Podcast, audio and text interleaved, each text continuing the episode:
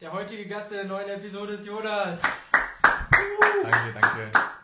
Ich grüße meine Mama. Herzlich willkommen bei Derbycast. Herzlich willkommen auch liebe Zuhörer zur dritten Folge, zur heutigen Ausgabe von Derbycast. Luke, wie geht's dir? Mir geht's super, wie geht's dir? Auch klasse. Ähm, dann lass uns einfach direkt loslegen. Jawohl.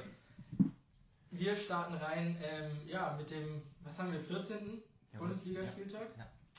Und äh, über das Freitagsspiel, Frei, äh, Frankfurt gegen Hertha haben wir bereits geredet. Ähm, Jonas, hast du noch irgendwas zu dem Spiel, was du loswerden möchtest? Hast du es gesehen? Ich habe mir nochmal die Highlights angeguckt. Und also die Highlights, ich würde fast sagen, dass es äh, glücklich war für Hertha, dass sie da einen Punkt mitgenommen haben, weil sie ja eigentlich schon nicht keinen guten Fußball gespielt haben. Natürlich ist dann am Ende unglücklich, dass man das Spiel dann verliert. Aber geht, glaube ich, im Ende schon, schon okay, dass sie da nicht drei Punkte mitnehmen, wäre, glaube ich, ein bisschen fies gewesen. Glaube ich auch. Alles klar, dann ab in den Samstag. Was haben wir als erstes Spiel? Ähm, das erste Spiel ist wahrscheinlich direkt die größte Überraschung. Und zwar hat jetzt nach Leverkusen auch Gladbach geschafft, äh, Bayern zu besiegen. Ja, relativ unverdient. Wieder 2 zu 1 und wieder recht ähnlicher Aufbau des Spiels. Ja. Also die erste Halbzeit dominieren die Bayern wieder, haben viele Chancen, machen die Tore nicht. Und ähm, letztendlich macht es Gladbach dann auch schlau in der zweiten Halbzeit. Ja. Also man hatte das Gefühl, dass als Embolo eingewechselt wurde, auf einmal ähm, irgendwie so ein Scheithaben gelegt wurde und Gladbach hat wieder richtig Gas gegeben. Ja. Und letztendlich ist es dann auch einfach die Dummheit von Martinez, da zum Schluss so reinzugehen und den Elfmeter zu verursachen. Ich glaube, das hätte auf jeden Fall nicht sein müssen. Ich denke, der Spielverlauf war diesmal sogar ehrlich gesagt ein bisschen anders als gegen Leverkusen. Also gegen Leverkusen hatte ich fast eher das Gefühl, dass, ähm, dass Bayern 04 in der Anfangsphase in München etwas dominanter gespielt hat und dann spätestens mit der roten Karte von Tar ähm, ja, untergegangen ist und dann mit Glück diese drei Punkte noch mitgenommen hat. Bei Gladbach fand ich es fast ein bisschen anders und das zeichnet in meinen Augen auch eine sehr gute Mannschaft in der Bundesliga aus. Ähm, dass Gladbach es geschafft hat, trotz eines äh, Rückstandes zurückzukommen in der zweiten Halbzeit, du hast gesagt, ähm, auch durch die Einwechslung von Embolo, ähm, ja, viel mehr Druck auf einmal ausüben konnte und ich, ich muss zugeben, ich habe äh, nur die Highlights von dem Spiel gesehen, aber was Martinez in der Nachspielzeit sich bei, bei einer gelben Karte denkt, Ja, schwierig. Ich finde es so ein bisschen untypisch für Bayern, was man so gar nicht von denen gewöhnt ist, dass die so viel Pech haben. Ja. Also das ist ja so der typische Bayern-Duse, den sie ja die letzten Jahre immer hatten, von dem immer alle gesprochen haben. Natürlich war schon, also das ist ja das, worüber immer alle gesprochen haben, dass die schon ein bisschen Glück auch teilweise hatten. Bis jetzt haben die letzten Spiele gezeigt, haben sie gar nicht mehr. Ich weiß nicht, Momentum ist vielleicht weg.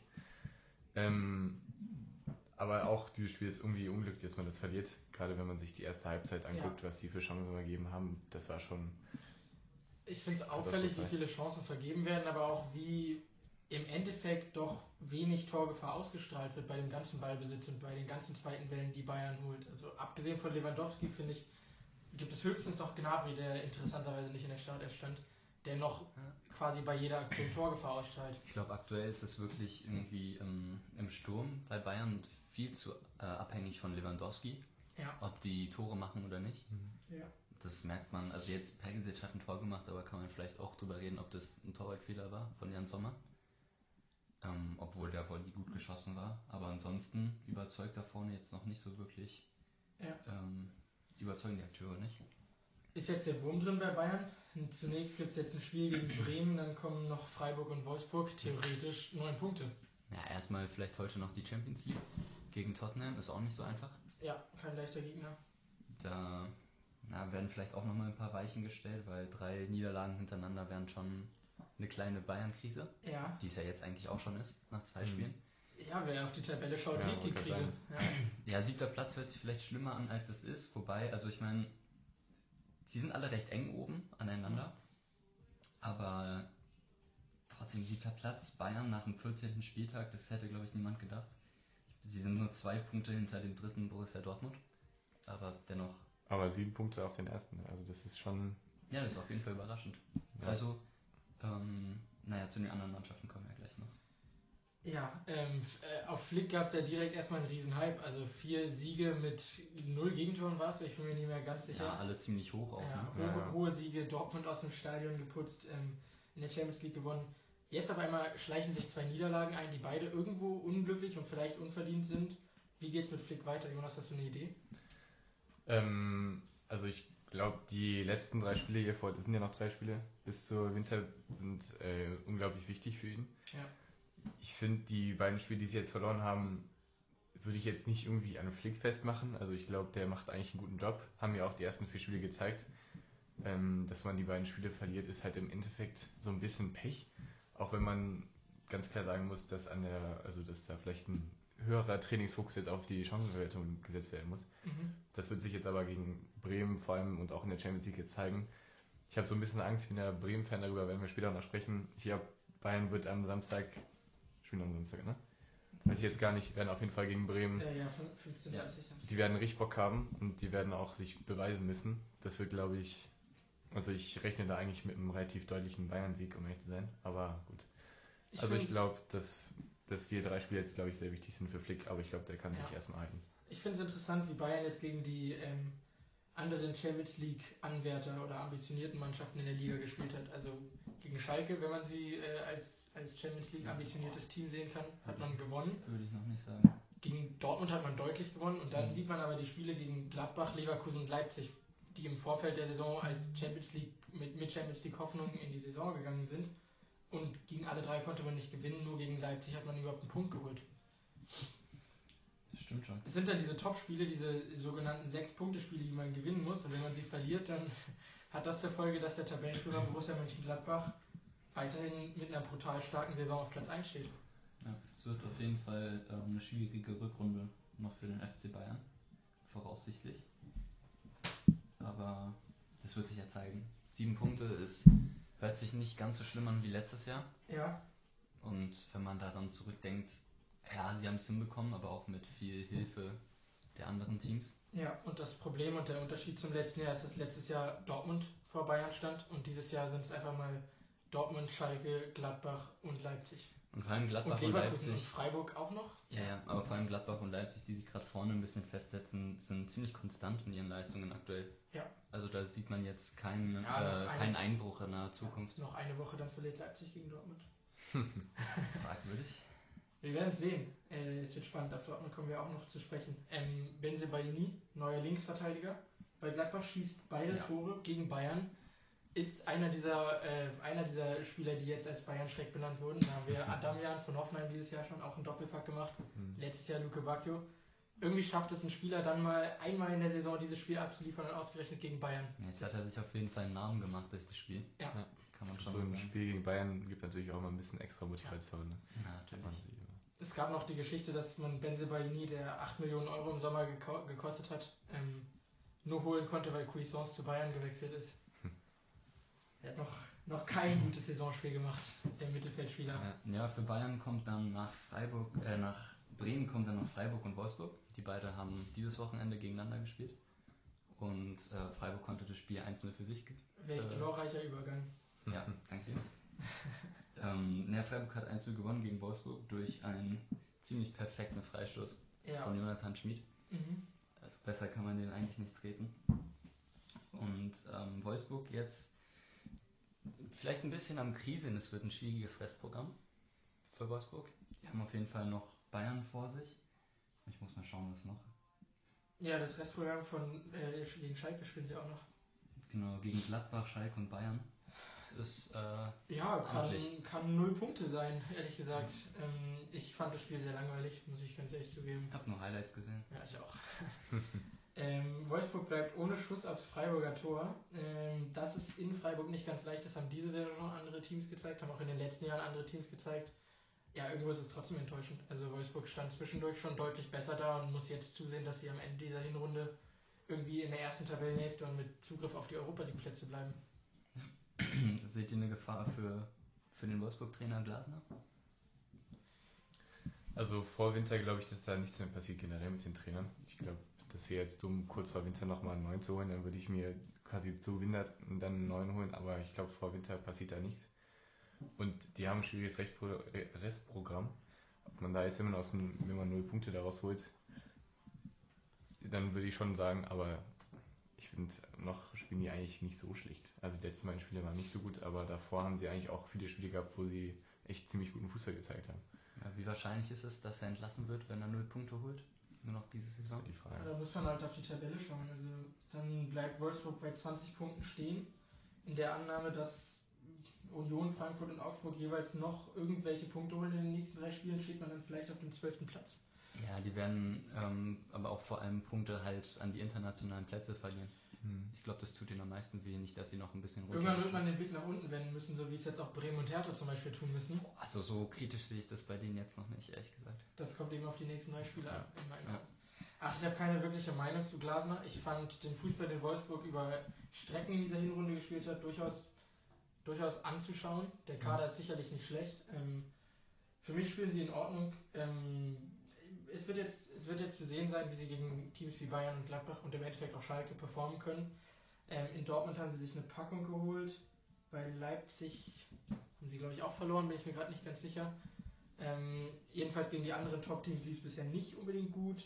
Also kann sein, dass man mit null Punkten aus diesen letzten drei Spielen weggeht und dann, ähm, dann wird man sich irgendwann umschauen müssen, was, Gegen was Leipzig, vielleicht an Trainern auf dem Markt ist. gegen Leipzig haben sie unentschieden gespielt tatsächlich. Okay, ja, dann hatte ich das falsch in Erinnerung.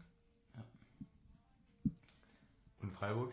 Was würdet ihr sagen? Halt, halten sie sich da oben oder? Ich sag nichts mehr zu Freiburg. Ich habe die jetzt Ja. zwei Wochen in Folge äh, immer gesagt, langsam kommt der Einbruch und jetzt stehen sie trotzdem noch da oben. Ja. Nächstes Wochenende spielen wir auch noch gegen Hertha, also nochmal gratis drei Punkte.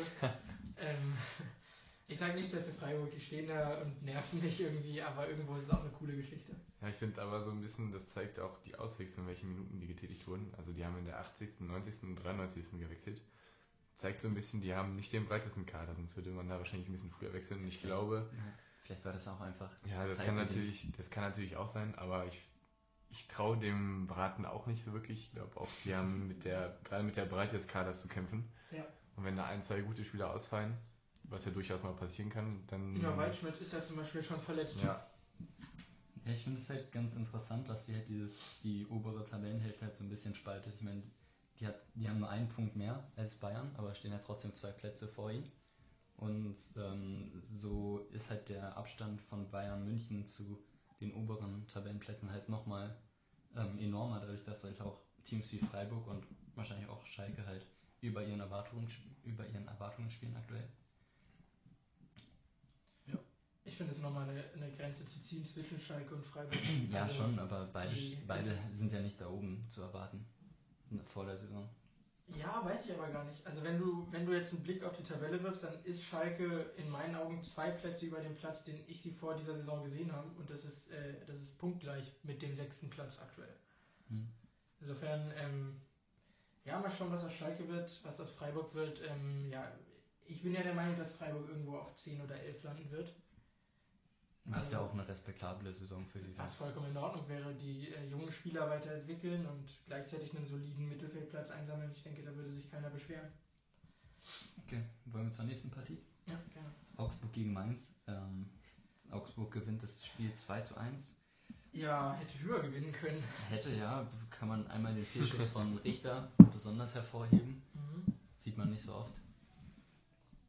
Das war schon wirklich äh, sehr, sehr peinlich. Macht er dann wieder gut später mit einem Tor, was Ja. er allerdings auch machen muss. Sonst wäre es, glaube ich, das, das gefühlte Ende seiner Karriere gewesen Es, bei hätte, es Augsburg. hätte schnell wirklich bergab gehen können. der hat wahrscheinlich ganz schön Brandstrich in der Hose gehabt bei dem Schuss. Ja. Ja, ich finde das Spiel so ein bisschen überraschend, muss ich ehrlich sagen. Also ich finde Augsburg ist jetzt keine Mannschaft, die jetzt mich so bisher so mega überzeugt hat, wobei die auch manchmal gutes Spiel gezeigt haben.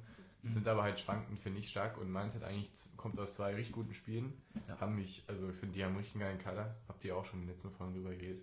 Ja. Spielen, haben richtig gut gespielt. War für mich überraschend. Aber Augsburg ist, haben die letzten Saison auch mal gezeigt, immer für so ein, zwei Spiele in der Saison, wo die immer für so eine Überraschung sorgen. Ich muss, gut. ich muss jetzt was machen, was ich eigentlich nicht so gerne mache, und zwar äh, schlecht über Mainz reden. ähm, die waren nicht gut. Also die spielen an sich eine starke Saison, das haben wir, oder was heißt, die spielen eine starke Saison, tun sie ja Die gar nicht. tun sie gar nicht. Tun ne? sie gar nicht. Ich meine, sie haben, äh, sie haben gute Ansätze in dieser Saison gezeigt, vor allem in diesen letzten zwei Spielen. Hm. Ähm, und dann kommt Augsburg und mit ein bisschen Glück geht man 1-0 in Führung und hätte viel höher verlieren können. Also, ähm, ja, Mainz. Ich mag den Kader, ich finde den Trainer in Ordnung, irgendwo passt alles so halb gut zusammen und jetzt steht man weiterhin auf 13. Ich denke, wenn man da am Ende steht, dann wäre es schon okay, aber vielleicht guckt man doch ein, zwei Plätze weiter nach oben, dann muss man aber solche Spiele halt gewinnen. Ja. Spielt auch nochmal gegen Dortmund und gegen und gegen Leverkusen und gegen Bremen noch. Also das sind also nochmal mindestens zwei sehr gute Gegner. Ja, das stimmt. Das stimmt. Wobei wir auch noch nicht ganz wissen, wo Dortmund steht. Also in der Tabelle offensichtlich ganz gut, aber spielerisch gab es auch Ja, einige das- Trugschlüsse in den letzten Wochen. Das stimmt, das stimmt. Spielerische Trugschlüsse gab es auch beim Hoffenheim äh, zwischenzeitlich. Hm. Boah, schon wieder eine äh, tolle Überleitung. Nee, bei Hoffenheim gab es diese kurze Phase nach dem Bayern-Sieg, wo man dachte, jetzt kommen die richtig ins Rollen. Am Mhm. Anfang der Saison ähm, lief es noch gar nicht. Dann Mhm. zwischenzeitlich zu gut wahrscheinlich. Und ähm, jetzt werden sie von Leipzig wieder auf den Boden der Tatsachen geholt. Wieder durch den starken Werner, der halt sich einen Doppelpack schnürt. Und ähm, ja, erschreckend dominant, würde ich sagen, wie Leipzig an, an, einem, an einem Team wie Hoffenheim vorbeizieht. Ja, ähm, ich habe ich hab irgendwo letztens eine Statistik gelesen, wie viele Tore Leipzig in den ersten 30 Minuten schießt, die andere Bundesliga-Teams nicht Ja. schießen. Ähm, sehr auffällig. Ja, die ähm, legen wie- direkt wie gut los, ja. Leipzig von Anfang an im Spiel ist. Ähm, und das ist natürlich ärgerlich für Hoffenheim, weil Hoffenheim, glaube ich, eins der Teams ist, das in der zweiten Halbzeit die größte Steigerung vornimmt in der Bundesliga. Ähm, die kam jetzt auch in dem Spiel nicht unbedingt zustande. Man hat dann noch den Anschlusstreffer geschossen, nur 3 zu 1 verloren. Ja, Leipzig marschiert, muss man ganz ehrlich sagen. Ja. Was auch ein wenig zu erwarten war. Sie sind jetzt ein Punkt hinter der Tabellenspitze und wahrscheinlich aktuell der ärgste Verfolger von, den, äh, von dem Favorit Gladbach aktuell. Ja, genau. Und das ist jetzt halt die Frage, was, was können wir, wie viele Punkte kann Gladbach noch holen in der, in der Bundesliga? Hat in Hertha und Paderborn zwei vermeintlich leichte Gegner und, äh, und dann noch Wolfsburg vor der Brust. Also Gladbach ist theoretisch in der Lage, neun Punkte zu holen. Bei Leipzig wartet zum Beispiel noch der BVB. Ja, gut, also gegen diese Teams ähm, kann man sich aber auch immer mal blamieren als so ein, äh, als so ein hochstehender Club. Ich meine, sie haben gegen Union Berlin auch verloren. Ja. Das war auch keine gute Leistung da. Ja. Vielleicht wiederholt sich das gegen so ähnlich spielende Gegner, ähm, wie zum Beispiel Paderborn. Aber äh, ansonsten glaube ich, können wir jetzt einfach mal zu dem Spiel gehen ähm, und du darfst dich ein bisschen freuen. Lass alles raus. Äh, Dortmund hat richtig geile Trikots getragen Stimmt. gegen ja, Düsseldorf. die waren wirklich nice. Ähm, ja, der BVB gewinnt zu Hause 5 zu 0 gegen Düsseldorf, demoliert ein unglaublich schlechtes Fortuna-Team. Also ganz ehrlich, da kam gar nichts. Äh, ich habe ein bisschen schwarz gesehen letzte Woche für Dortmund. Wir haben sie ins Visier genommen und gesagt, das sieht alles gar nicht so rosig aus, wie es jetzt in der Tabelle irgendwie ist. Und dann spielen sie so ein Spiel. Ähm, ich wünsche dir, Jonas, dass das gleich mit Bremen passiert, wenn wir gleich, wenn wir gleich ein bisschen kritisieren. Äh, weil ich das war war das, das war eine sehr souveräne Leistung, die Dortmund da gespielt hat. Wir haben die erste Halbzeit zusammen gesehen. Ich habe mir dann noch den Rest angeguckt und wie Dortmund in der zweiten Halbzeit, nachdem man dann einmal den Abwehrwall in, von Düsseldorf durchbrochen hat, ähm, zu Ende gespielt hat. Gute Konter, fair, die offensive Reihe, Brandt, Hazard, Reus, Sancho, alle großartig gespielt. Aber, und das muss man als Dortmunder Fan auch sehen, gegen ein sehr schlechtes Düsseldorf. Ja, ein quasi non-existierendes Düsseldorf. Ja, Die haben ja wirklich gar nichts äh, da auf den Platz gebracht. Ja, ich finde trotzdem, dass es der Farbe-Fußball ist. Also viel Kombinationen. Alle Tore sind mit vier, fünf steilen Pässen vorangegangen. Ähm, keine Tore nach Standards oder irgendwelche äh, Tore, die man durch Spielglück oder sonstiges beschreiben könnte. Also gut herausgespielte Tore. Eigentlich das, was man spielen möchte, was man aber in den letzten Wochen selten gespielt hat und jetzt zum ersten Mal getan hat.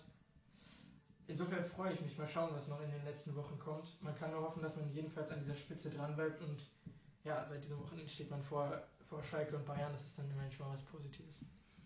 Ja, Schalke hätte, hätte noch ähm, zwei Punkte, glaube ich, auf euch gut machen können.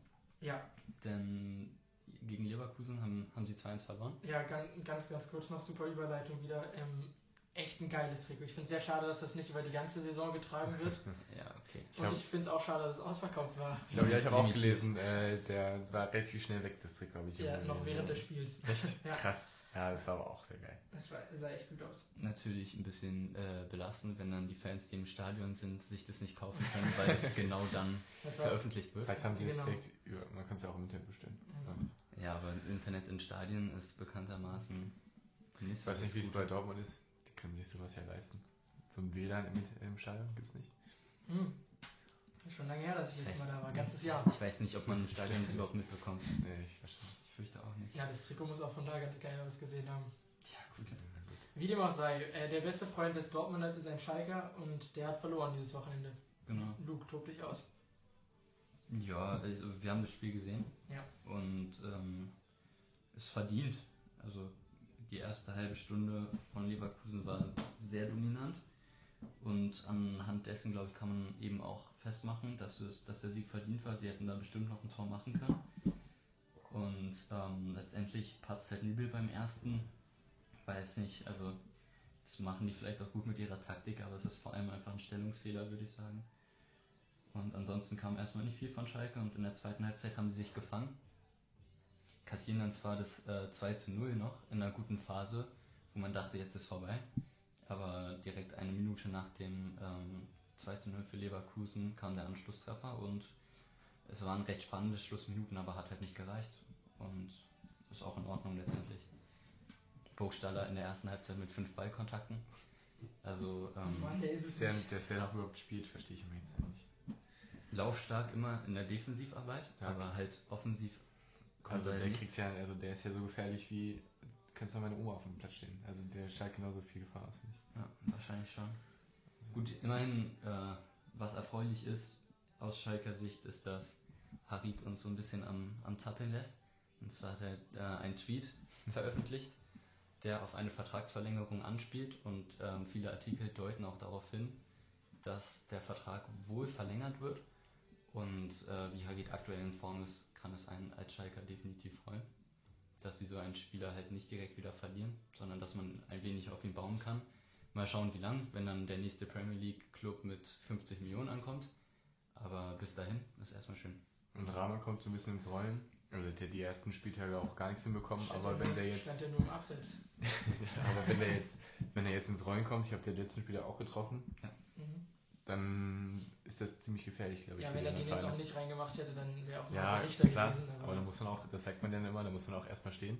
ja, ja, absolut richtig. Das ist schon, wenn der ins Rollen kommt, dann wird es, glaube ich, gefährlich. Spielt jetzt eine ordentliche Saison ähm, und trotzdem, ja, ganz Schalke darf sich eigentlich freuen über die Tabellensituation ähm, und über den Spielstil. Ich finde, man spielt nicht schlecht. Habe von der ersten Halbzeit wenig mitbekommen, in der zweiten Halbzeit äh, dann gesehen, dass Schalke, wenn Arid und Serda mal den Motor anwerfen, wirklich sehr, sehr, sehr, sehr gefährlich nach vorne spielt. Ja. Ähm, und im Endeffekt irgendwo noch ein bisschen mehr Torgefahr aus dem Zentrum sich zu wünschen ist. Also von den Flügeln kommt jetzt Rahman ins Rollen. Ähm, und Burgstaller bringt halt wirklich quasi keine Torgefahr mit. Kutucu ist dann die Einwechseloption, der zu wenig Zeit bekommt, um zu fruchten. Direkt auch mit einer Vorlage dann für Raman. Ja, ich würde sagen, die Vorlage geht fast mehr auf Bänder, aber Klar, ist hier auch.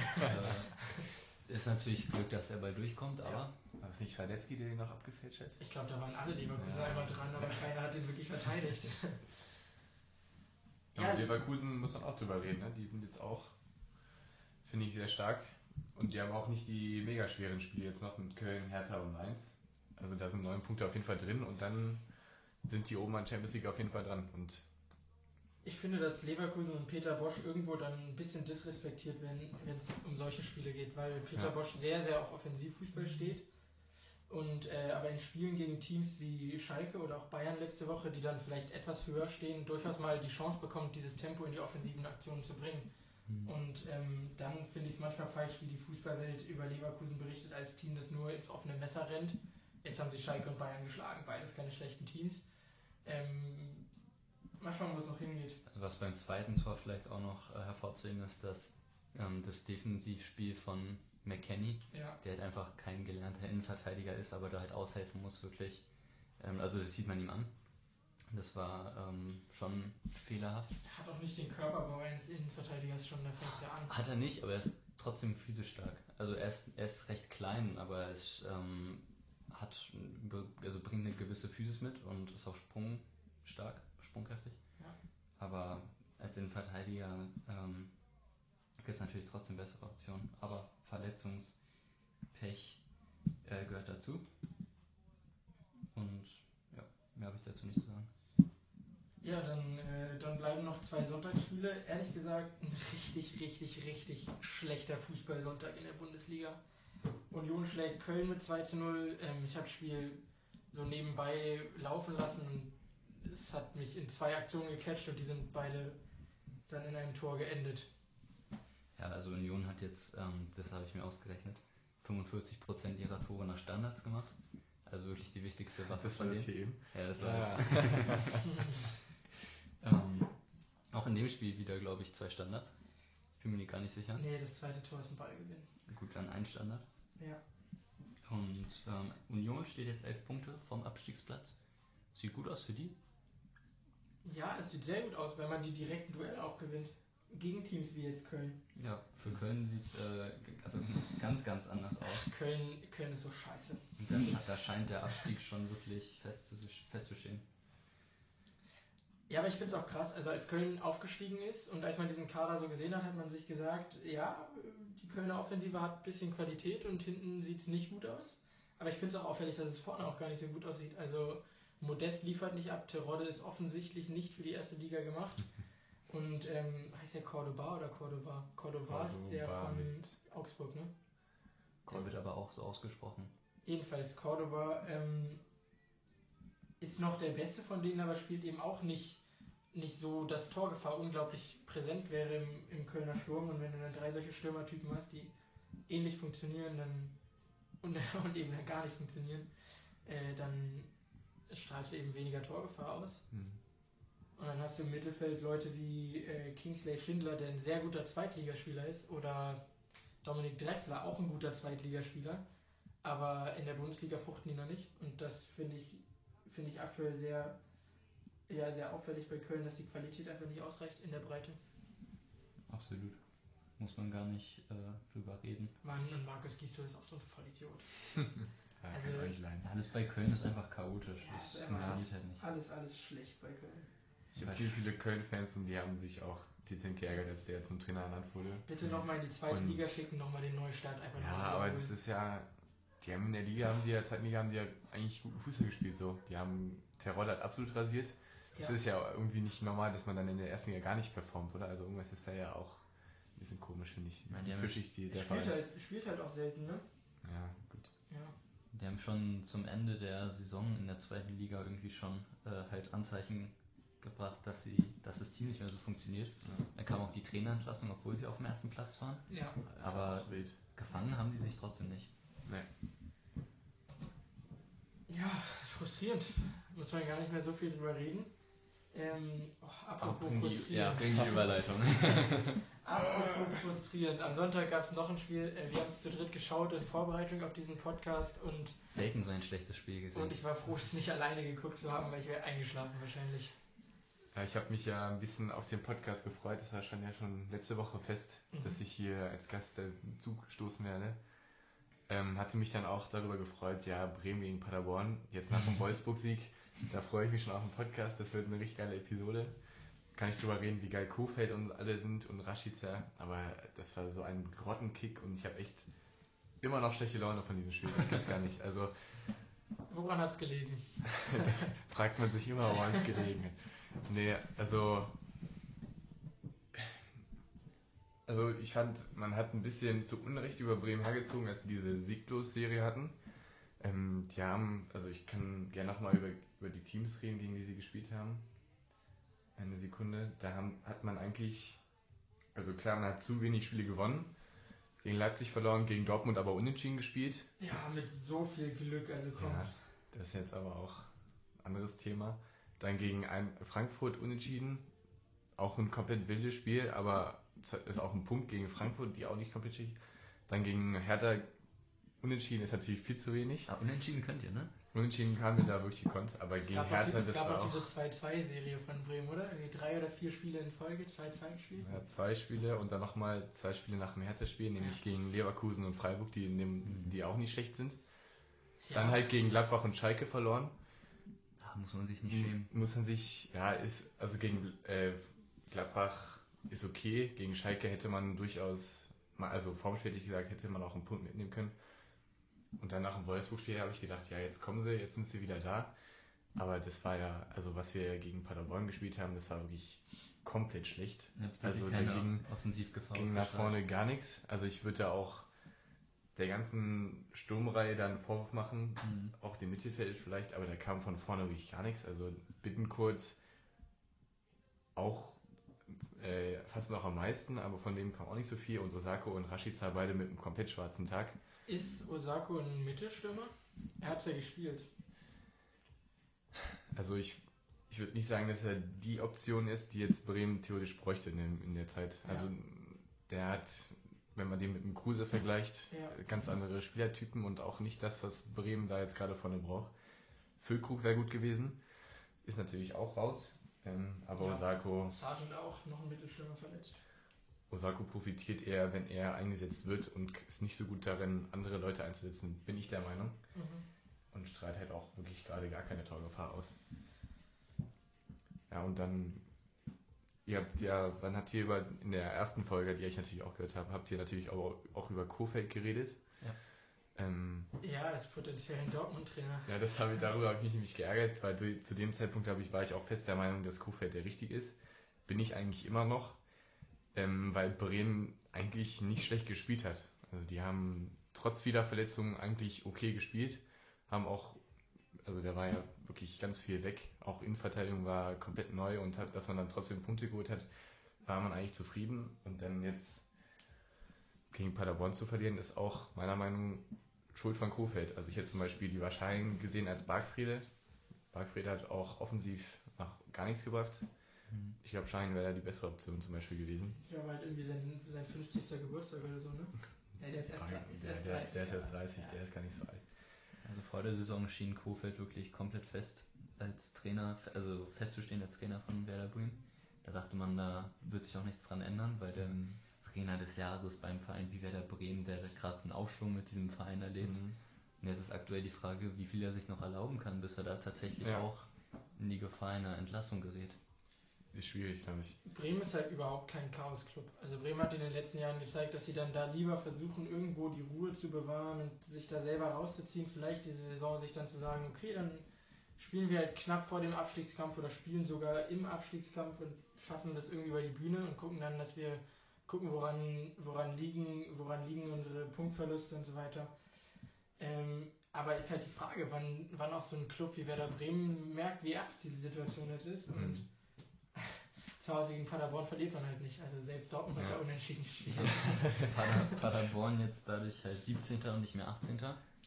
Und gegen, solch, gegen so ein Team ist der Anspruch Ja, das, ist, ein ganz anderer. das ist auf jeden Fall indiskutabel, dass man da auf jeden Fall drei Punkte eigentlich aus dem Spiel mitnehmen muss. Paderborn hat nicht schlecht gespielt. Paderborn hat für die Ja. eigenen Verhältnisse nicht schlecht gespielt, ordentlich verteidigt. Wir haben schon thematisiert, dass Bremen eben auch wenig Anlass gegeben hat, nicht ordentlich zu verteidigen. Ähm, und das Tor, was im Endeffekt fällt, ist ja überaus glücklich für Paderborn. Ja. Ähm, wir wollen nicht über verdient reden, aber jedenfalls, ähm, also es hat sich halt nicht angebahnt und ist nicht gut herauskombiniert, sondern ist irgendwo einfach nur Glück. Ähm, Ja, ist auch Kampf. Ja, Auch klar. Kampf als Aufsteiger da in der, in der 90. Minute nochmal hinzulaufen, ist natürlich keine Abseitsstellung, wurde dann nochmal 10 Minuten lang überprüft. ähm, ja, wo packen wir Paderborn hin? Steigen die trotzdem ab, Luke? Ja, wahrscheinlich schon. Ja. Ich kann es mir nicht anders vorstellen. Also Köln und Paderborn scheinen wirklich schon als Absteiger festzustehen. Ja, Wobei- der, Rest, auch. der Rest kämpft halt um die Relegation. Wobei Paderborn jetzt auch nicht, also klar muss man als Bremen auch gegen Paderborn gewinnen, aber die Paderborner haben auch schon anderen Vereinen das Leben auf jeden Fall sehr schwierig gemacht, auch sehr guten Teams. Mhm. Also das können sie auf jeden Fall Ja. hinten dicht stehen. Was sie natürlich gar nicht können, also da will ich ihnen auch den Vorwurf machen, dass sie nach vorne zu wenig tun. Hm.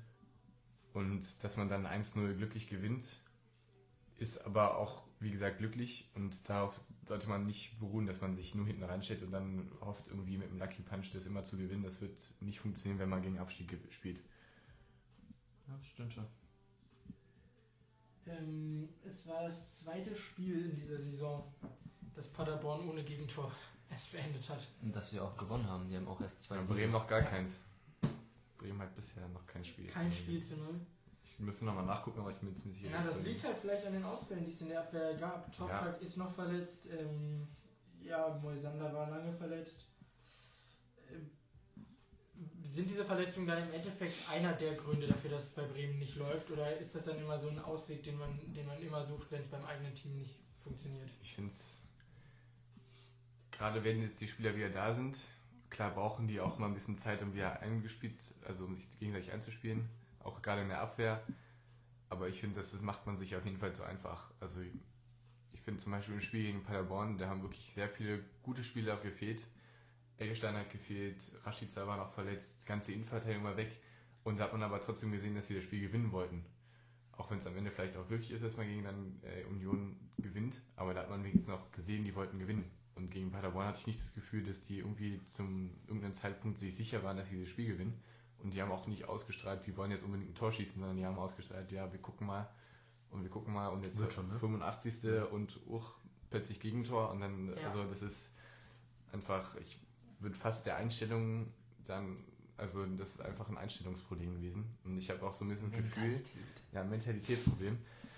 Ich weiß nicht, ob nicht. Kofeld da, Kofeld da der Richtige ist, um sowas auszustrahlen. Ich glaube, der ist eher ein ruhiger Typ, der, also klar, auf der, naja, der schreit, glaube ich, schon auf der Bank rum, aber ich weiß nicht, ob das der ist, der so mega Leute an, also anpusht. Ich hatte Kofeld eher als Trainer wahrgenommen, der fast mehr über diese Mentalität kommt. Also der nicht so unbedingt das taktische Genie ist. Irgendwo muss man auch Taktik drauf haben, wenn man so trainieren möchte. Aber der es schon viel darüber geht, seine Spieler eben in die Form zu kriegen, in die er sie Also ich bin möchte. der Meinung, dass er halt, klar, also gerade wenn man ihn in der Seitenlinie sieht, ist es jemand, der sehr aktiv ist. Ich bin aber trotzdem der Meinung, dass es eher ein Typ ist, der ein bisschen ruhiger ist, der ein bisschen, also der halt rationaler denkt. Und also ist vielleicht meine Bremer Sicht. Ich weiß nicht, ob das vielleicht von anderen Vereinen oder von anderen Fans anders wahrgenommen wird oder ob ich da auch vielleicht der Einzige bin, der das so wahrnimmt. Aber ich bin immer der Meinung, dass er so ein bisschen jemand ist, der auch Sachen ein bisschen schön redet, ähm, der auch jetzt erkennen muss, dass das natürlich abschiedlich ist. Na, dann Geht- passt er jetzt zum BVB. Sachen, Sachen schönreden, das funktioniert bei uns Ja. aktuell ganz wundervoll. Aber ich, also ich bin absolut der Meinung, dass er eigentlich noch der Richtige ist. Aber die nächsten drei Spiele werden natürlich zeigen, also da muss jetzt einfach mental was anderes kommen, weil der Kader ist eigentlich besser, als wo man gerade steht. Das muss man ganz klar sagen. Ganz, ganz, ganz spontanes Quickfire für dich. Auswärts bei Bayern. Ergebnis? Na, wie viele Punkte ihr holt? Ich hoffe mal auf so ein dreckiges 1-1 oder so, aber ich glaube, Bayern ist. Bayern wird das Ding schon machen, glaube ich. Und das ist auch nicht unbedingt das Spiel. Also klar will man daraus Punkte holen, aber das ist nicht das Spiel, wo man am Ende gewinnen muss, sage ich mal. Zu Hause gegen Mainz Da muss man dann gewinnen, ja. und auswärts in Köln. Muss man auch definitiv gewinnen.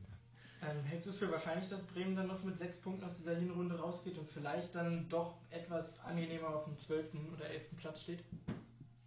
Also ich halte es für wichtig, dass man aus jeden, auf jeden Fall mindestens sechs Punkte, also sechs Punkte wäre schon gut, finde ich, aus den drei Spielen. Ähm, da muss man sich einfach in der Winter, also wenn sechs Punkte da sind, dann halte ich das auf jeden Fall für in Ordnung. Denke ich auch, dass man dann nochmal in der Winterpause nochmal ruhig drüber, in Ruhe drüber sprechen kann, was gemacht werden muss. Aber ich glaube nicht, dass dann die Trainerpersonalie in Frage steht. Wenn man aber zum Beispiel gegen Köln wieder nicht gewinnt oder gegen Mainz auch nicht mehr als einen Punkt holt, dann würde ich auch schon, dann ist nochmal eine ganz andere Situation, glaube ich. Inwiefern glaubst du, dass der Abgang von Max Kruse vor der Saison euch jetzt beeinflusst? Der war ja schon so ein Leistungsträger. Ja, na, klar. Ähm, ich finde, dass bei Max Kruse immer das Problem war, als er gespielt hat, dass Bremen stark von ihm abhängig war. Deswegen fand ich es gar nicht so schlimm, dass er, ähm, also ich hätte mich natürlich gefreut, wenn er geblieben wäre, weil er einfach ein extrem guter Spielmacher auch ist und auch immer taugefährlich ist. Ähm, ich fand es aber nicht so schlimm, dass er gegangen ist, weil ich so ein bisschen das Gefühl hatte, wenn man jetzt zu lange an ihm festgehalten hätte, dann hätte man so ein bisschen, also wäre man zu abhängig geworden. Und ich fand auch mit Füllkrug hatte man auch einen äh, guten Spieler, den er ersetzt hatte. Der hat auch, also die vier Spieler, die er gespielt hat, hat er auch wirklich richtig gut gespielt, fand ich. Ähm, war immer für ein Tor gut. Ähm, jetzt tut es natürlich richtig weh, dadurch, dass Füllkrug auch noch verletzt ist und dass Osako jetzt so ein bisschen die Rolle von Kruse übernehmen muss, was er nicht kann, meiner Meinung nach. Ähm, das tut jetzt schon im Nachhinein tut schon sehr doll weh, ja. Also glaubst du auch, dass er, dass sein Abgang maßgeblich an der Leistungs, äh, an dem Leistungsabfall beteiligt ist? ist natürlich immer ein bisschen schwierig zu sagen. Ich glaube, es hat schon Einfluss, wobei ich aber auch der Meinung bin, dass, dass es Bremen langfristig besser tut, wenn er jetzt nicht da ist. Auch wenn man jetzt natürlich nicht ja, die hätte, Siege holt. hätte ja eine Menge Geld gekostet. Hätte eine Menge Geld gekostet und wie gesagt, man hätte einfach auch so ein bisschen, ja, der ist auch nicht mehr der Jüngste und dann so eine Ab klar. Abhängigkeit zu geraten, gerade wenn der mal nicht performt, hat man letzte Saison auch gesehen, wenn er Ja. mal drei, vier Spiele nicht gut spielt, dann sind die Punkte auch immer unwahrscheinlich gewesen. Was tun, wenn man jetzt bei Bremen äh, eine wichtige Persönlichkeit ist und im Winter merkt, wir spielen gegen den Abstieg? Gibt es irgendeine Position, auf der man nachbessern muss? Und ist es vielleicht der Trainerposten? Wie gesagt, ich würde das abhängig machen von den drei Spielen, die jetzt kommen. Ja, und wieso bist du denn heute im Podcast, Junge? wie? ja, Soll wir ich wollen jetzt hier eine Antwort. Ich sag, wenn Was da ist- jetzt Punkte mit- geholt werden aus nächsten. Ich hoffe, dass er bleibt. Ich hoffe, dass sie sich da selber mit ihm rausholen, weil ich bin der Meinung, dass er ein, also ein guter Trainer ist. Er ist sympathisch, er Ja. ist auch wirklich taktisch nicht schlecht. Ja. Ähm, aber wie gesagt, wenn man jetzt aus den nächsten drei Spielen ein oder zwei Punkte holt oder vielleicht gar keinen, da muss man ihn auf jeden Fall, also dann ist es für mich nicht mehr der richtige, bin ich ganz ehrlich. Und Positionen, die man verbessern muss, also Rashica, ob der bleibt, ist natürlich noch eine Frage, das ist ja nochmal ein ganz anderes Thema. Ähm, ich hoffe, dass man im Sturm so ein bisschen, so ein, man braucht so einen Spielmacher, ne? den hat Bremen gerade gar nicht. Also Eggestein und Klaassen sind zwar defensiv beide extrem laufstark, aber nach vorne passiert von den Ja, beiden nicht so halt mega viel. Zehner, hat man das Es gibt, Gefühl. ja genau, und das war immer so der Part, den Kruse übernommen hat Mhm. und den jetzt halt, wie gesagt, Osako nicht macht. Und da muss man halt nach dem Spielmacher vielleicht gucken, ob da was auf dem Markt ist, was man sich vielleicht tun kann. Hast du was im Kopf oder? Davut Nee, habe ich nicht. Aber ist auch kein Spielmacher, ist auch eher ein Achter. Also Bremen ist ja generell kein Verein, der jetzt irgendwie an den Top-Clubs sucht, sondern eher halt vielleicht nach Talenten, also was heißt Talenten, nach Spielern, die eher in nicht so guten Ligen spielen und die natürlich auffällig dann da sind. Aber Hab gehört, Rames Rodriguez ist unzufrieden. das Gehalt, da müsste man wahrscheinlich, das müsste man wahrscheinlich alle Spieler verkaufen Äh, und nur Rashica, recht doch. ja, Rashica und Ramos machen Hat das der zu eh nichts gemacht, der war so schlecht am Sonntag. Ja, das war auch sehr enttäuschend. Ich habe ich hab wenig Bremen-Spiele in dieser Saison gesehen. Also ich habe nur, das war jetzt erst mein drittes Spiel, was ich Mhm. wirklich aufmerksam verfolgt habe. Ähm, gegen Dortmund haben sie mir so, so lala gefallen. Ähm, und die, am Sonntag, ich fand sie wirklich, wirklich richtig Ja, schlecht. ja. Also Gegen wirklich Son richtig am schlecht. Sonntag auch, ja. Äh, defensiv stimmt im Endeffekt noch manches, aber gegen Paderborn sollte auch manches stimmen. Mhm. Und offensiv stimmte wenig. Also ich hatte häufig das Gefühl, dass Bremen zu gehetzt gespielt hat und dann, ähm, du hast einen wichtigen Punkt aufgeworfen, dass es nämlich nicht diesen Spielmacher gab. Also zu häufig Mhm. war dann Bittenkurt oder Rashica in einer 1 gegen 2, 1 gegen 3 Situation, wo es immer mit dem Kopf durch die Wand gehen sollte. Ab und zu gab es dann mal ordentliche Chancen, weil ich von Maxi Eggestein als reinem Passgeber und Abräumer sehr, sehr viel halte. Den Job hat er gut gemacht. Sicherlich gab es einige Chancen, die kreiert wurden, aber irgendwo hat die Torgefahr gefehlt und dieser letzte Pass, der zum Ja. entscheidenden Abschluss führt, der war bei Bremen halt am Sonntag gar nicht da. Bei Paderborn im Übrigen auch nicht, aber Ja. Aber Ähm, das, das nötige Spielglück dann und der Kampfgeist, der bei Bremen auch nicht hundertprozentig da war. Ja. So fasse ich die Partie zusammen. Hast du noch was zu sagen? Nichts zu sagen, ne? Alles klar. Das wäre dann äh, der Spieltag. Wer ist der Spieler des Spieltags? Für mich ist Marco Reus. Zwei Tore, eine Vorlage und ähm, ja, maßgeblich glaube ich auch an der an der äh, guten Leistung von Dortmund beteiligt. Der hat immer mal wieder schöne Doppelpassaktionen vorne gehabt und ähm, ich finde, der hat mich, also der hat mich überzeugt. Ja, hat auf jeden Fall nenn du ruhig, nenn du ruhig dein, dann Ähm, also Jonas und ich waren uns im Vorfeld einig, dass wir äh, Rami Benzelbaini, den Linksverteidiger von Gladbach, mit dem Doppelpack gegen Bayern eigentlich als, als Topspieler nehmen. Aber du hast dich jetzt noch umentschieden, weil du gehört hast, dass ich den auch habe. Ja, ich habe jetzt auch einen Dortmund-Spieler, habe ich noch Torgen Hazard auf jeden Fall ein starkes Spiel gemacht. Ja. Und auch, das nervt so ein bisschen, ihn jede Woche anbringen zu müssen, aber Timo Werner ist natürlich momentan, was der abzieht, ist natürlich sehr stark. Der ist ganz schön gut, ja. Zeigt auch, was Leipzig momentan für einen geilen Fußball spielt. Ja, der passt perfekt rein. Ja. In Und momentan auch sehr abschlussstark. Ne? Also das hat er ja nicht immer gezeigt in der Vergangenheit. Macht er nee, jedes, der ist macht ein er Chancentod lange eigentlich- Zeit gewesen. Bei Stuttgart war ja das Meme überhaupt und jetzt spielt er halt wirklich, auch wenn ich ihn als Person nicht leiden kann, aber jetzt spielt er momentan mit Leipzig sehr starken Fußball und ich glaube auch, dass die am Ende der Saison unter den ersten drei auf jeden Fall stehen werden. Und wenn nicht sogar Meisterschafts... Also wenn die nicht einbrechen irgendwann, dann haben die auf jeden Fall gute Chancen auf die Meisterschaft, ja, glaube ich. Luke, du kennst ja meine Meinung zu Leipzig und der Meisterschaft. Ja, ich würde es ihnen auch nicht unbedingt gönnen, aber die Wäre spielen ja schöner, wenn es momentan... Gladbach wird. Ja, auf jeden Ja. Fall, aber die spielen momentan meiner Meinung nach mit Gladbach den besten Fußball und bei Gladbach bin ich halt auch manchmal ein Boah. bisschen skeptisch. Also, Ich würde Bayern und Dortmund nicht rausnehmen. Also Bayern Ja. spielt sehr, sehr dominanten Okay. und Dortmund phasenweise auch sehr, Boah, sehr ich schwierig. finde, Gladbach, Dortmund hat erst jetzt gegen Düsseldorf wieder gut Ja. gespielt. also was Leipzig, also ich finde Hasenhüttl, das wird ja immer so ein bisschen vielleicht unterschätzt, aber der hat mit seiner Spielart schon so ein bisschen Fußball auch revolutioniert. Ne? Also der hat diesen schnellen Konterfußball, spielen jetzt auch Gladbach zum Beispiel. Ähm, das ist schon, und Leipzig hat das jetzt perfektioniert, finde ich. Und die scheint, scheint ja zu funktionieren, meiner Meinung nach. Ja, die spielen schon sehr geil Fußball. Dann kommen wir zu der letzte Woche eingeführten neuen Rubrik. Wow, Top 5. Was ist es heute? Ähm, ja, heute haben wir uns überlegt, die Top 5 Sommertransfers mal zu besprechen in der, Der Bundesliga, Bundesliga. ja. Genau. Ähm, und zwar im Hinblick auf, wie sie bisher eingeschlagen sind, wie sie sich in das Team eingefügt haben und was sie vermutlich in Zukunft noch bringen können, auch natürlich im Preis-Leistungs-Verhältnis. Ja, lieber Gast, wen hast du auf deiner 5? Ich habe auf meiner 5 tatsächlich Mats Hummels. Ähm, da wird mir jetzt, ich weiß nicht, ob du mir da mit übereinstimmst. Ich bin aber der Meinung, dass Mats Hummels immer noch, also ich überlege gerade, vielleicht Süle, aber ich bin immer noch der Meinung, dass er eigentlich der beste deutsche Innenverteidiger ist Ja. und auch unbedingt in die Nationalmannschaft gehört. Und nicht nur, weil er defensiv stark ist, sondern auch, weil er nach vorne viel macht. Und Ja. das wird auch oft, glaube ich, unterschätzt. Ähm, deswegen, auch wenn er jetzt, glaube ich, letztes Spiel hat er rote Karte, ne? Hat gar nicht gespielt.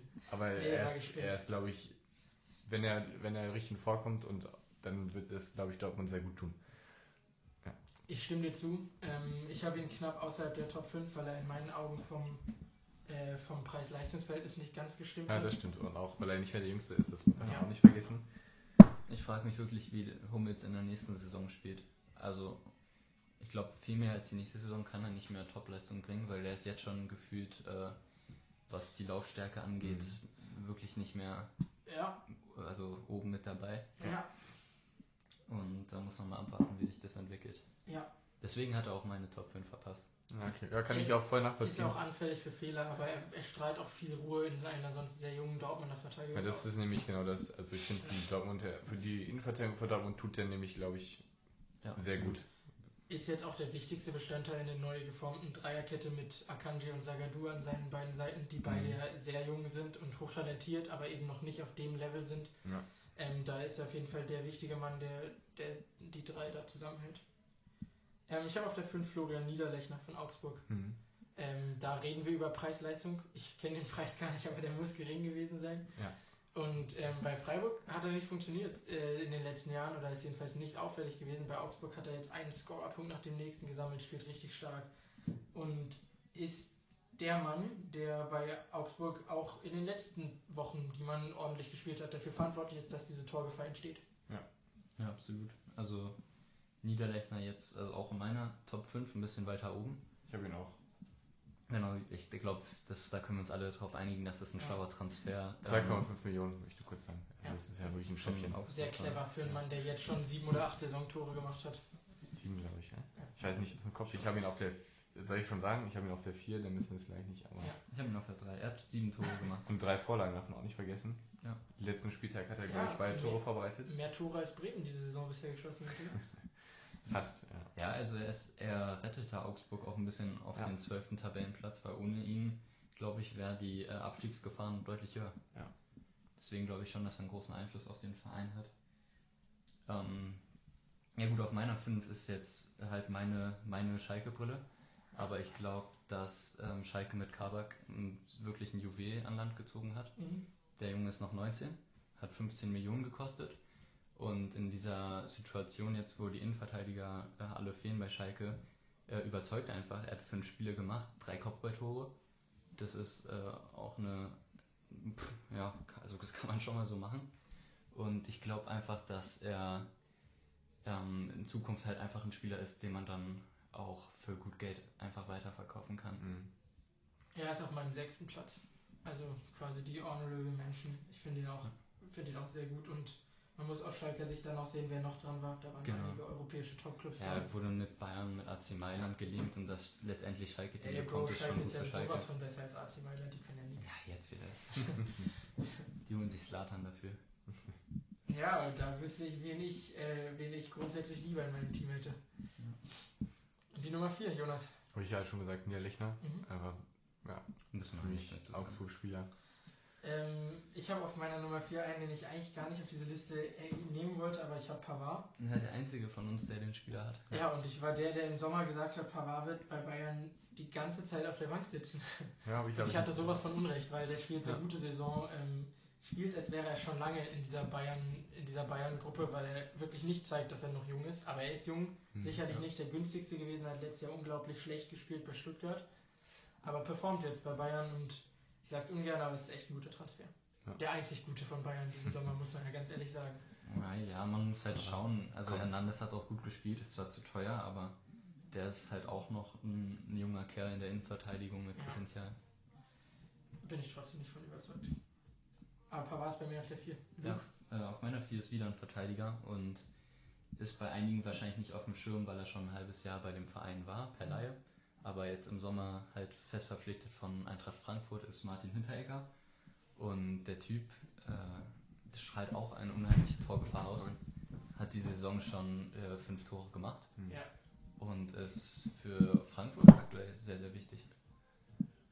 Von daher, Dem gibt's nichts hinzuzufügen. Ja, Ich fand ihn auch in der, jetzt füge ich da noch was hinzu, sorry. Ich fand ihn auch in der, in der, wo wir letztes Jahr international gespielt haben, fand ich ihn, also war so das, was Freiburg, äh, Frankfurt genau ausgestattet, dieses Kämpferische, fand ich bei Hinteregger unglaublich Mhm. geil, wie der sich in jeden Zweikampf reingeworfen hat. Ja.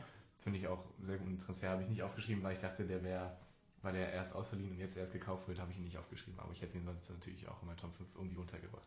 Ist auch immer einer, der das Team vertritt. Also ich glaube, sowas wird häufig unterschätzt, dass der auf dem Platz gut ist, aber neben dem Platz ist er in Frankfurt eine extreme Präsenz. Hm.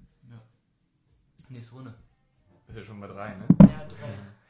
Ich habe auf dem dritten Platz habe ich Jonathan Schmid. Puh. Da. Für seinen Freistoß jetzt am Nee, Wochenende. der, ist, der hat generell schon für einen Rechtsverteidiger, er, ich, find, der bringt einfach eine unglaubliche Standardstärke generell. Also der wirft ja auch gute Bälle in den Strafraum. Hab ich gar nicht auf dem Schirm. Ich auch Ja, nicht. das ist nämlich genau ich das. schon immer bei Freiburg gespielt. nee, der hat eben bei Augsburg vorher gespielt. ah, die haben getauscht. Der hat vorher auch schon mal bei Freiburg gespielt. Guck mal, der hat in 14 Spielen als Rechtsverteidiger vier Tore und eine Vorlage. Ich, ich habe den immer als Mittelfeldspieler in Ja. Erinnerung gehabt. Ja. Ich glaube, Der der, spielt der spielt rechts außen, also die spielen ja mit Fünferkette. Ah, okay. Also manchmal zumindest. Jetzt, ja, also ich finde, klar kann man jetzt drüber streiten. Aber Ähm, recht. ähm, aber ich finde, Jonathan Schmid ist einfach so, der blüht gerade nochmal richtig auf, ist ja auch nicht mehr der Jüngste, glaube ich. Ja, aktuell schon, Und bei Freiburg- Ja, der ist nicht mehr so jung. Der ist nicht mehr so- mich, ja. was der dem Verein noch geben kann. Jetzt gerade gibt er ihn ganz schön viel, finde ich. Und ich meine, das zeigt ja auch der Tabellenplatz. Das ist für mich ein guter Transfer gewesen. Kann man sicherlich drüber streiten. Ein unsympathischer Typ, finde ich. Ja, Ja, das schon. ist halt ein Franzose. Ne? Spaß, Spaß. Nee, aber ähm, ja, finde ich halt. Top 5 finde ich ihn auf jeden Fall schon gerechtfertigt. Der ist bei mir nicht in der Top 10. Ich Ja, habe den ehrlich gesagt gar nicht auf dem Schirm. Ja. Äh, mein dritter Platz ist aber auch ein Außenverteidiger, auch rechts, äh, Gladbach, Stefan Leiner. Ja, hatte ich auf der 6. Ja, ist ein geiler Typ. Also wie der sich schon eingefügt hat, keine Ahnung, hatte vorher keiner auf dem Schirm, dann kommt da Gladbach und das ist diesen Sommer so, bei Gladbach funktioniert auf einmal jeder Transfer, ist Ja. echt krass. Und der Typ hat sich eingefügt, äh, bringt offensiv viel Gefahr mit, steht defensiv sicher, hat eine saubere Technik, trotzdem Körper. Also ist genau der Außenverteidiger, der vielen anderen Bundesligisten fehlt. Ja, wir können direkt weitermachen mit Platz 2, weil meine 3 war Niederlechner. Ja, Ich habe äh, auf dem zweiten Platz habe ich tatsächlich Tonga Sa. Ich stehe, ich sehe, also ich weiß nicht, ob ich das vorwegnehme. Du hast da. nee, bitte nicht. Nee, okay. Nee. Also du hast da einen anderen Dortmund-Spieler aufgeschrieben. Ja. Ich finde, ich finde Brandt. Jetzt ja, aber ich, ich finde den Vergleich müssen einfach ziehen. Ich habe auch überlegt, sorry, Du hast das Beste versucht.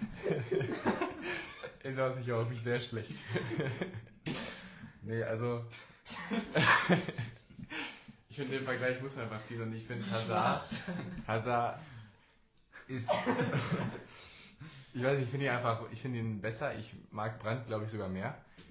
Aber ich finde Hazard spielt besser, ist ähm, einfach, ich weiß nicht, kann es dir nicht genau sagen, ist einfach ein Bauchgefühl gewesen, warum ich Ja. jetzt Hazard aufgeschrieben habe und nicht dein, den du jetzt auch gleich noch nennst. Ja.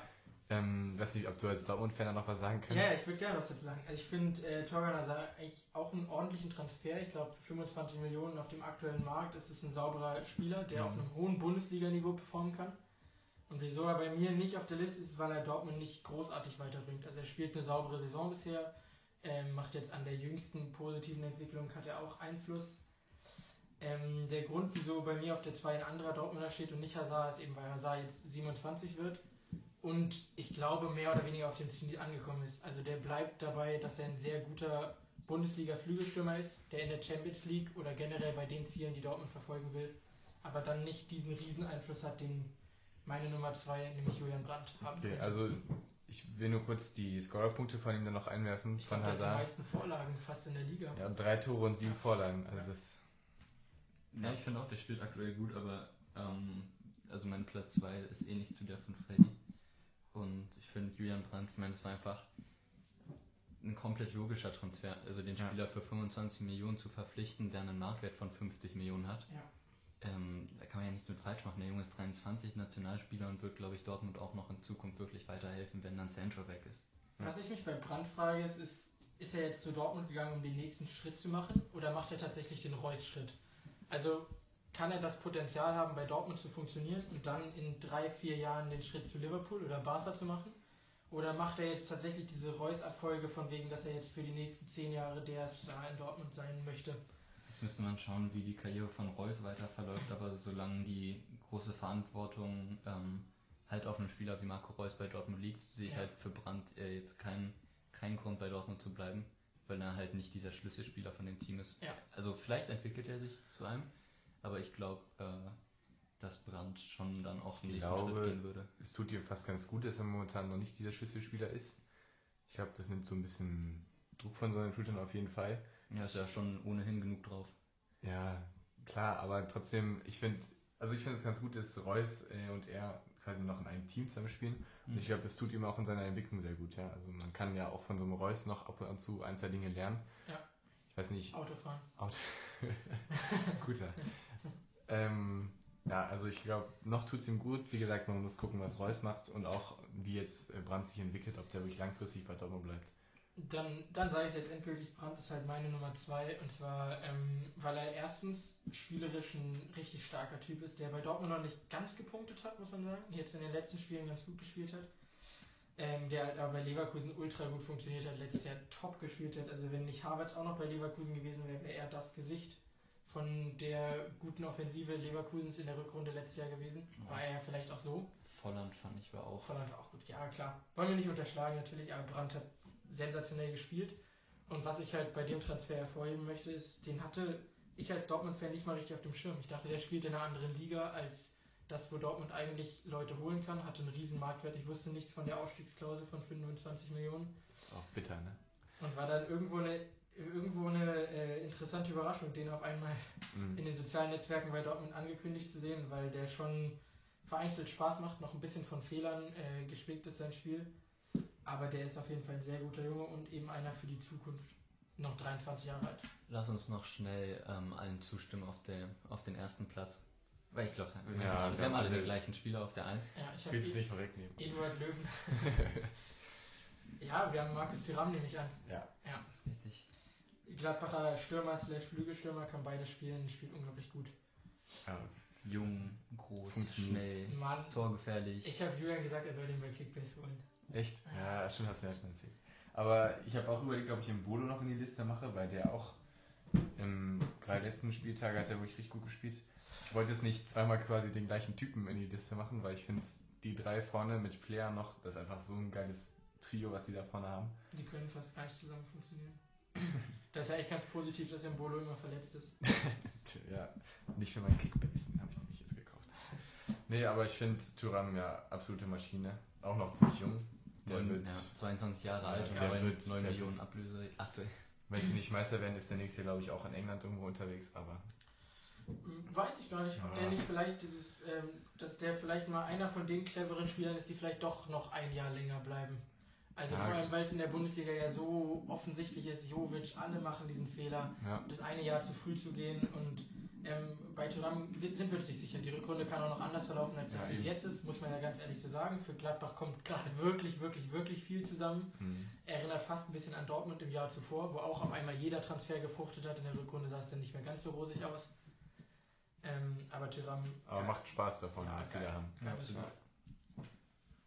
Lass uns einfach aus zeittechnischen Gründen ähm, nochmal auf die Champions League schauen, Ja. was gestern passiert ist. Ja, können wir wahrscheinlich relativ schnell abhaken. Ja, Gratulation an alle Dortmund-Fans. Ja, an Gratulation an euch alle da Danke. draußen. sau, sau glücklich. Ich sage eigentlich an dich gerichtet. Ne, es waren alle Dortmund-Fans. Ja. Wollte ich einfach nochmal weitergeben. Ein, drei. Das ist jetzt halt frech. Das war, das war, das war ein bisschen funktioniert unter der leider. Gürtellinie. Ja, bei Dortmund funktioniert es nicht. Dortmund gewinnt 2 zu 1 gegen Slavia, hätte nicht so ausgehen müssen, muss man Ja. ganz ehrlich sagen. Dortmund zittert sich ein bisschen so zum Sieg. Ja, Ich habe nur die letzte Viertelstunde gesehen, weil ich vorher Training hatte und das sah so aus, das war, hätte. das war auch die allerschlimmste Ja. Viertelstunde. Also das davor sah dann alles schon besser aus, aber das kann anders ausgehen. Also Weigel mit der gelb-roten Karte, die, über die man auch, also die war einfach nicht so clever, wie ich sagen. War Und dann so War wirklich dumm. und Birki dann, ich glaube, zwei, dreimal richtig stark auf die Linie. Klasse Spiel von Birki auf Ja, jeden war Fall. Ja. Ich finde, da, da zeigt sich, was Birki eigentlich für ein Torwart ist, nämlich einer, der. Nein, du, du darfst dem Typen nicht den Ball an den Fuß geben und du darfst den Ball nicht hoch in den Strafraum bringen, weil der ist, der hat ein saugrottenhaftes Stellungsgefühl bei sowas, aber auf der Linie hat er echt geile Ja, Reflexe. das stimmt. ähm, Aber gleichzeitig. Ab und zu mit ein paar Aussetzern. Ja, also ständig. dieses Jahr geht, ja, aber. Nein, Birki, voll, Vollidiot. Also, ja, das ist auch eine Personalie, über die man mal reden müsste. müsste man, na, der ist eigentlich auch sympathisch für einen Schweizer, sehr sympathisch. Alle Schweizer Torhüter sind gut übrigens. Also Wirklich gibt da alle. so viele. Marvin Hitz vor allem. Hitz ist auch ein super Torhüter. Er ist echt als Zweitorhüter. ist Als echt Zweithüter ist er nach Capino und jetzt beste Lüge. Gleichzeitig verliert Inter zu Hause gegen Barcelonas B11, was Dortmund in dem Fall geholfen hat. Hätte Inter gewonnen, wäre man nicht weiter gewesen, egal was man selber gemacht hat. Ähm, ich habe nur, nur die Zusammenfassung gesehen von dem Spiel, bin im Endeffekt gleich relativ froh drüber, weil Inter soll wohl eigentlich besser gewesen sein. Ähm, und ja, Barca tut das, was Dortmund gebraucht hat. Und im Endeffekt darf man, glaube ich, als BVB froh sein, aus dieser doch ziemlich starken Gruppe als Zweitplatzierter hervorzugehen. Ich denke, mehr hatte man sich nicht wirklich erhofft.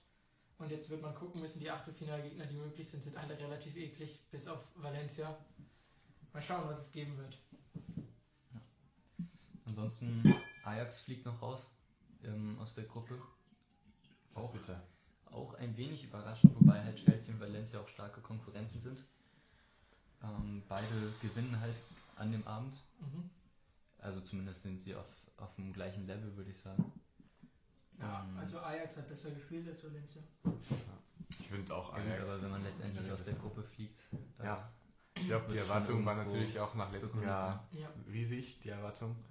Ich finde es immer bei solchen Teams schwierig, weil die in der Liga gar keine Konkurrenz haben mhm. und dann ähm, immer so alle zwei, drei Wochen mal gegen guten, äh, Gegner spielen und dann finde ich es auch gar nicht so, also mich überrascht es fast gar nicht, dass Ajax irgendwann rausfliegt, obwohl die ja manchmal echt geilen Fußball zeigen. ja. Aber da fehlt ja einfach die Konkurrenz in der Liga. Es fehlt, in der Champions League-Saison hat jetzt die Effizienz gefehlt irgendwie. Ja. Und ähm, dann merkt man auch, dass Ajax tatsächlich Abgänge hat und noch ein junges Team ist. So richtig weiß ja immer noch keiner, wie die letztes Jahr ins Halbfinale gekommen sind. Leipzig sichert sich auf jeden Fall den Gruppensieg mit dem Unentschieden gegen Lyon. Ja, durch zwei Elfmeter.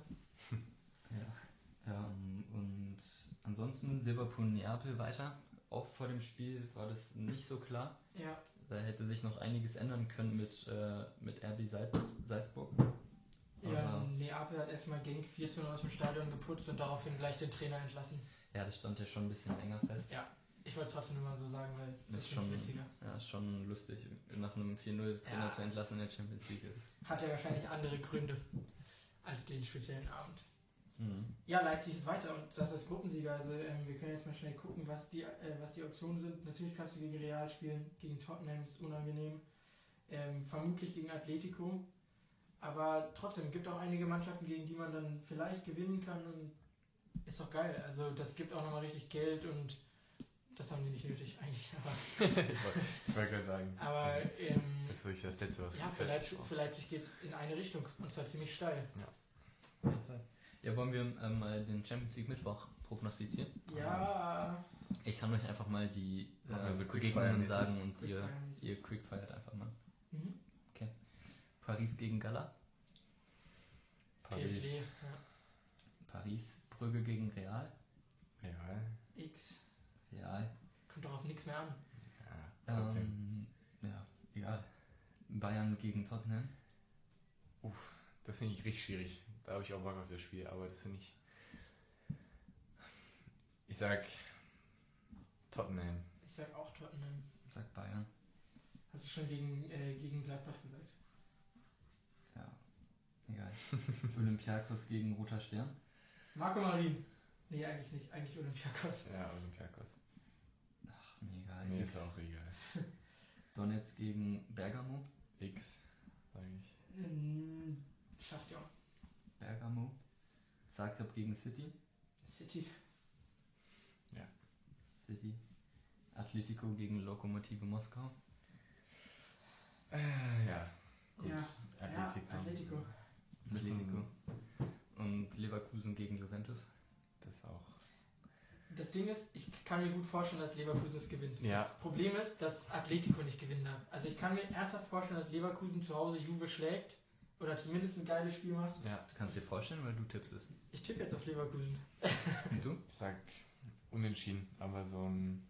Also, wo Leverkusen auf jeden Fall besser spielt und dann irgendwie dummes Tor fällt oder so. Ich glaube, die brauchen einfach unsere Unterstützung. Ich tippe auch Leverkusen.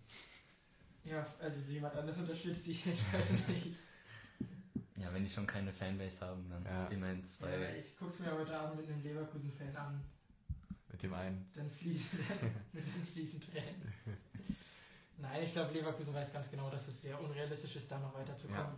Ähm, und wenn, dann hat man irgendwo doch vielleicht eine solide Champions League, jedenfalls Rücksaison gespielt in der, in der Gruppenphase. Also die ersten drei Spiele hat man, glaube ich, alle verloren. Aber danach lief es dann, lief's dann besser, wenn man jetzt jedenfalls noch die Punkte holt. Wir sind gespannt. Gut. Ähm, eine Sache äh, steht uns noch bevor, bevor wir dich äh, in den Feierabend entlassen, und zwar den Bundesligaspieltag, Ja. den kommenden, auch nochmal schnell im Quickfire zu tippen. Äh, letztes, Mal, letztes Mal sah es ganz gut aus, was wir getippt haben, jedenfalls so zur Hälfte. Was meinst du? Ja. Ich weiß nicht, ich glaube, bei mir war es komplett daneben, oder? Ja, ja ziemlich sicher, dass es so war. Jedes Spiel? Nee, ich glaube, ich habe Leipzig richtig Ja, und noch okay. irgendeinen, aber der Rest nicht. Ja, auf Düsseldorf gegen Und- Dortmund. und Uni- Union. So Ahnungsloser. Ja, komm, Wirklich? man kann es ja, Ja. mal probieren. Ja, ich, ich habe den Podcast ja gehört, habe ich schon wieder verdrängt. Immerhin habe ich Liverpool als Sieger der Premier League prognostiziert. Ja, das war ein bisschen dumm von mir.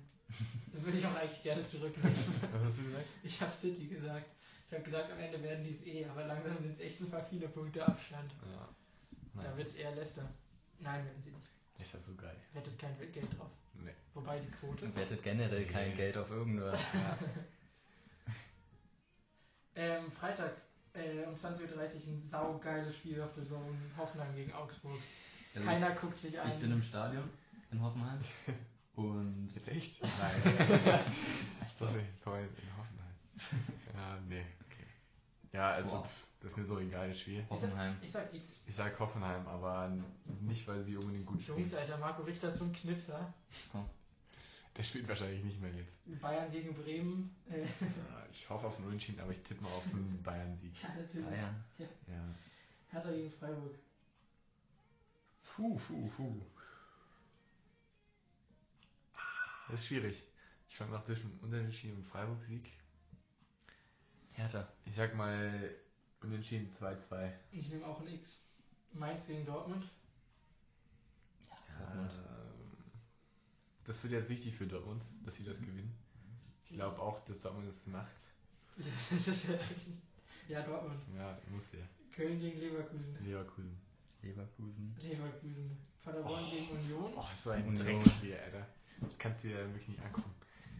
Ich sag Union, Ich aber sag Paderborn. ich hoffe Union macht Nein, Mann. Paderborn, wenn die Bremen schlagen, können die alle schlagen. Ja, das geht, das ist eine gute Einstellung. Was ist das für ein, was ist das für ein Topspiel? Düsseldorf gegen Leipzig. Ja, Leipzig. Einmal um 18.30 Uhr auf Sky. Alle gucken, wie Düsseldorf geschlachtet wird. Oh, Noch- wird- noch wird mal. bestimmt Ein gutes Spiel. Ja, Leipzig. Ja, Ich sag, Leipzig macht fünf Tore. im ersten Also Düsseldorf macht 4. sechs. Nein, Leipzig schießt die. Schießt die Ja, ab. sag ich. Düsseldorf fängt sich gleich die nächste Packung. Eine Woche später gleich nochmal abgeschossen. Tja, zwei gute Gegner. Uh. Wolfsburg gegen Gladbach. Interessant. Ja, ich sag Gladbach. Aber bin ich nicht 100% immer noch nicht 100% überzeugt von denen. Aber ich, ich sag Gladbach, die werden das schon irgendwie wuppen, denke ich mal. Ja. Ja. Das sag ich auch. Und dann fehlt noch äh, Schalke gegen Frankfurt. Schalke. Ich nehme auch Schalke. Ja, ja, ja, ja, muss eigentlich. Wer wird Meister, Jonas? Muss eigentlich. Leipzig oder Gladbach? Nee, wer wird Meister? Also ich will, dass Gladbach lieber Meister wird. Ich glaube, befürchte, dass Leipzig Meister wird. Okay. Dann hast du jetzt Feierabend. Wir bedanken uns bei allen fürs Zuhören. Und ähm, Aber vielen Dank für die Einladung. Vielen Dank, dass ich dabei sein durfte. ja, bis nächstes Jahr dann, Bis nächstes Jahr. Ja, wenn wir uns wieder hier im Podcast macht ja einen Zweitbundesliga-Podcast auch noch. Wenn Oh. Werder, wenn Werder irgendwann wieder gut spielt, darfst du nochmal vorbeikommen. Genau. Ja, alles klar. Dann wünsche ich euch noch äh, ja, schönes Wochenende. Einen schönen Champions League Mittwoch. Alles klar.